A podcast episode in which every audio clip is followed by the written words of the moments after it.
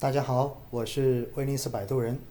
今天的这种市场调整，应该说让很多人真正的感受到了什么叫做痛，什么叫做亏损。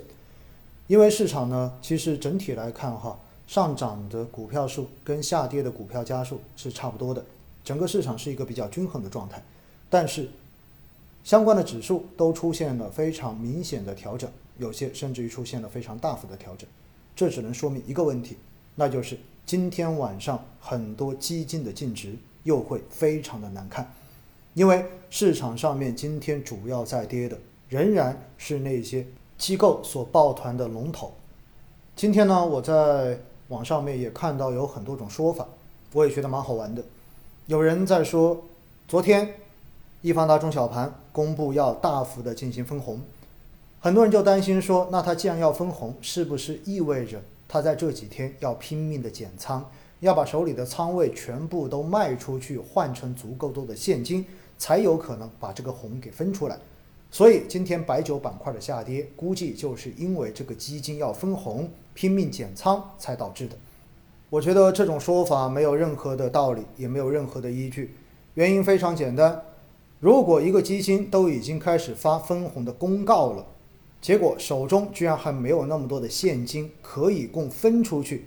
还需要在最后的这几天拼命的减仓，以提供足量的现金以供分红的话，那这将会是业界的笑话。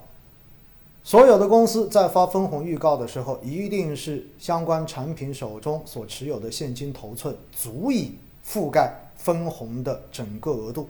而且一定还会超过。但是，今天整个白酒板块的下调，在某种程度上面，我个人认为就是之前基金经理出圈而带来的负面效应的叠加。大家知道，在过去的这半年到一年时间，很多的小白投资者，很多新开始参与基金投资的投资者，都是冲着基金经理的名号来进行相关基金的投资的，他们并没有花太多的时间去研究整个市场。去了解自己的风险偏好，而仅仅是看着基金经理短期的业绩，或者说过去这一两年的业绩持续优秀，进而马上就选择了相关的产品进行投资。那么在这种时候呢，不断赚钱的这一种结果，会加强他们对于基金经理的盲目信任，以及对基金经理所重仓的这些板块的盲目信心。所以在这样的情况之下，大家都觉得茅台可以涨到天上去，都觉得白酒永远都可以一直往上涨。慢慢的，这就形成了一种投资的信仰。所以在很多时候，大部分的投资者可能压根就没有在心里面去做好面对风险、面对调整的这种准备。那么在过去的这几个交易日，我们明显看到以白酒为代表的这些龙头。出现了非常大幅的回调，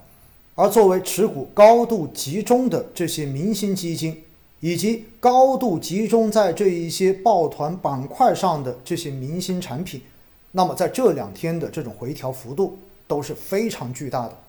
所以这种连续几日的回调很有可能就会开始动摇那些本来对市场、对基金不那么了解的投资者的信心。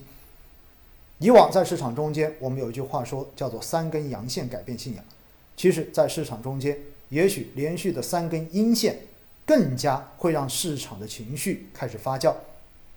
在这两天，我已经看到有很多网上的各种言论，包括各个银行的朋友们给我反馈过来，他们所承受的客户对于基金净值下跌的这种责问。今天在叠加。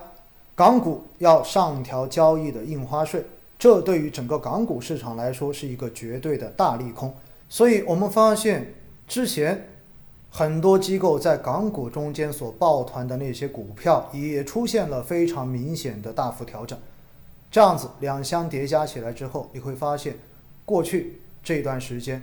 那些有名的、已经出圈的著名基金经理及其产品。将会要面临着市场上面更多的责难，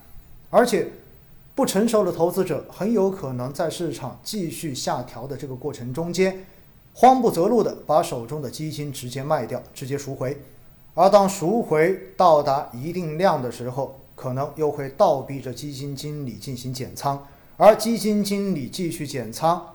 回过头来又会造成他所重仓的这些板块跟股票出现价格上面的进一步下压，进而基金净值进一步调整，而继续调整的基金净值又造成更多的赎回，这样子就形成了一个非常负面的反馈，因此。在投资中间，如果当市场中间不理性的这些投资者占比变得越来越多，那么整个市场波动的风险以及波动的幅度就会变得越来越大。所以还是希望大家能够多花点时间去了解市场，尤其是了解市场的长期投资逻辑。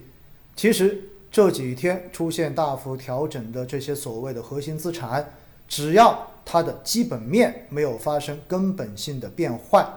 那么估值真正的回调之后，他们的投资价值慢慢的又会变得越来越高。所以，如果我们可以以一种更加长期的心态来看待自己的投资，来稳稳的做好我们的分批投资的话，那我觉得其实市场的回调对于我们来说，也许是更好的消息，而不是坏消息。所以淡定一点吧。市场短期的这种波动，也许还会继续的维持下去，但是我们对于整个权益市场长期的投资、长期的看好，并不会发生根本性的转变。我每周周一到周四的这一个定投扣款还在继续的按部就班的进行中，而且我绝对不会在这一段时间打开我的投资账户，以免影响自己的心情。所以建议大家少关注短期的这种涨跌，把更多的精力放在我们该放的地方去吧。